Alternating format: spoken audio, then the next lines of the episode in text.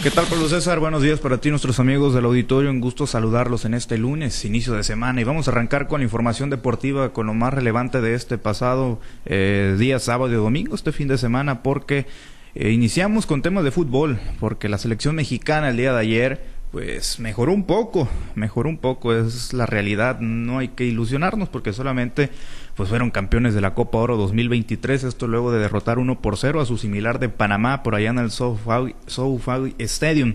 Esto tras un parejo partido que pues se definió hasta el minuto 87 con la anotación de Santiago Jiménez y de esa manera, pues tras la jugada individual donde se quitó un defensa en la última línea y definió con de pierna izquierda mandando el balón al segundo poste, pues de esa manera el equipo mexicano quedó campeón de la Copa Oro en esta edición 2023. Eh, de esa manera, pues también se sumó la novena, el noveno trofeo en la historia del equipo mexicano. Vamos a escuchar declaraciones por parte del jugador mexicano que también tiene, eh, pues, eh, nacionalidad argentina.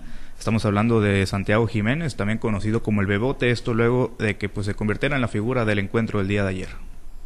hoy vinieron 75 mil personas, y había que darles esta, esta copa, había que regresar a la casa. Estoy muy emocionado porque, como había dicho antes, los tiempos de Dios son perfectos y ahí viene a caer el gol, ¿no?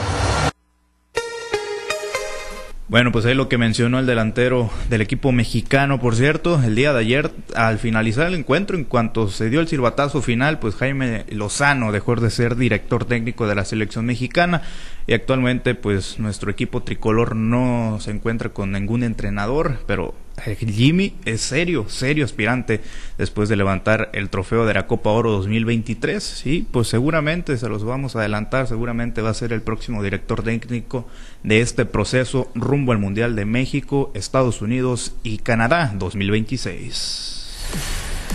Vámonos a más información. El día de ayer, Lionel Messi fue oficialmente presentado en su nueva era en el fútbol de Estados Unidos con el Inter de Miami, con bombo y, platillos. Pues fue, fue esta, esta presentación al estilo de Hollywood, ya que pues hubo drama por, primeramente por el inicio de una tormenta eléctrica que pues pudo haber cancelado la fiesta, pero al final pues hubo final feliz ya que el argentino y su familia fueron presentados ante miles de aficionados con artistas de Estados Unidos, dándole la bienvenida de esta manera, de esta manera pues al nuevo número 10 y mejor estrella que tendrá la MLS, Sergio Busquets, el día de ayer también fue presentado por cierto con el equipo del Inter de Miami, portará el dorsal número 5. El debut del astro argentino será frente al Cruz Azul el próximo viernes 21 de julio por allá en Miami en partido correspondiente a la League Cup 2023.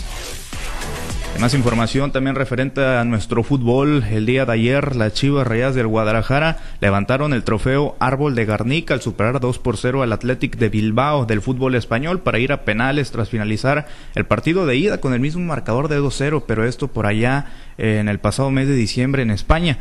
Pavel Pérez y Yael Padilla fueron los anotadores del compromiso y de esa manera pues derrotaron al equipo español de la liga, ¿eh? de la liga de allá de España de primera división estuvo superando el equipo del Guadalajara. Eh, por cierto, el día de ayer también referente al fútbol mexicano, pues finalizó la jornada número 3. Vámonos con el resumen. El día sábado, pues el Atlético de San Luis le pegó 4 por 1 al Querétaro. Las Águilas del América lograron su primera victoria del torneo, 3 por 0 sobre el Puebla en el Estadio Azteca. Y el Tigres, Tigres superó al León 1 por 0 ya para el día domingo. Toluca cayó en casa en contra del FC Juárez 4 goles por 2 y para finalizar la jornada el Pachuca y los Pumas empataron a un gol por bando. Vámonos a temas locales. Esto en la actividad del béisbol regional en la Clemente Grijalva. El tercer domingo de las semifinales de este circuito de béisbol de primera fuerza trajo gran espectáculo y los actuales campeones agricultores de Jaguara barrieron a los abarroteros del Ejido México y forzaron un séptimo y definitivo encuentro para pues que todo se define el próximo domingo. 7 por 2 fue la pizarra en la mañana y 8 a 7 en la tarde. Como ya lo habíamos mencionado, el próximo domingo se conocerá el segundo finalista de esta edición 2023. En actividad de la Pimber Camacho, les platico que los garbanceros de Guamuchi y los astros de estación Bamoa se colocaron a la mitad del camino de llegar a la final de esta edición 2023, luego del par de triunfos que consiguieron en sus respectivas series semifinales. Los astros le pegaron a las Águilas de la Trinidad, pizarras de seis carreras por tres en la mañana y diez a cuatro en la tarde, mientras que Garbanceros, Garbanceros superó a Cardenales de Tamazula 9 por 4 en el juego matutino y en el vespertino la pizarra finalizó 16 carreras a cero.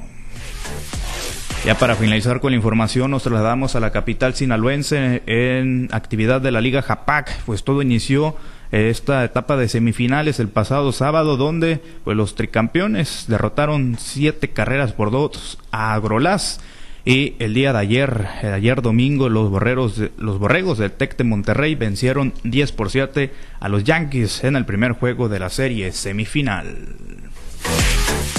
Bueno, Pablo César, es la información deportiva más relevante del momento. Bueno, entonces no, no te quedaste satisfecho, ¿no? Ni con la copa que se levantó. no nos quedamos, porque se te nota, Pablo César, que No, ni lo vi, fíjate, mejor me fui al cine a ver, a ver una película, no, no. No te perdiste mucho. No, no. Buena decisión, ¿eh? Sí, muy buena decisión, yo, yo creo que sí. No, no estamos contentos porque es lo que se debe hacer cada dos años, ganar la Copa Oro. El equipo mexicano tiene nivel para eso y un poquito más, pero bueno, a veces los inflan un poco o mucho a los jugadores y a veces pensamos de que están estamos a la par de las grandes potencias, pero a veces nos pegan unas cachetadas de realidad y los equipos de la CONCACAF, como son Estados Unidos y Canadá y algunos de más de Centroamérica, pues eh, nos terminan igualando en el nivel. El día de ayer quedó comprobado, gran parte del partido pues fue muy parejo, el equipo mexicano tuvo un ligero dominio, sin embargo Panamá le hizo muy buen partido al equipo mexicano, al final pues se termina imponiendo el equipo que es mejor, hablando de jugadores y también lo fue el día de ayer dentro de la cancha. Bueno, y la pregunta del millón, ¿se debe quedar Jimmy Lozano como entrenador de la selección y, y seguir hacia el proceso mundialista o acortarlo y a buscar a alguien? Yo buscara, si yo fuera el de la, el de la decisión. Sí, sí, no, está muy lejos de serlo, pero, pero en tu experta opinión, pues. Bueno, yo buscar otro director técnico con mucha más experiencia.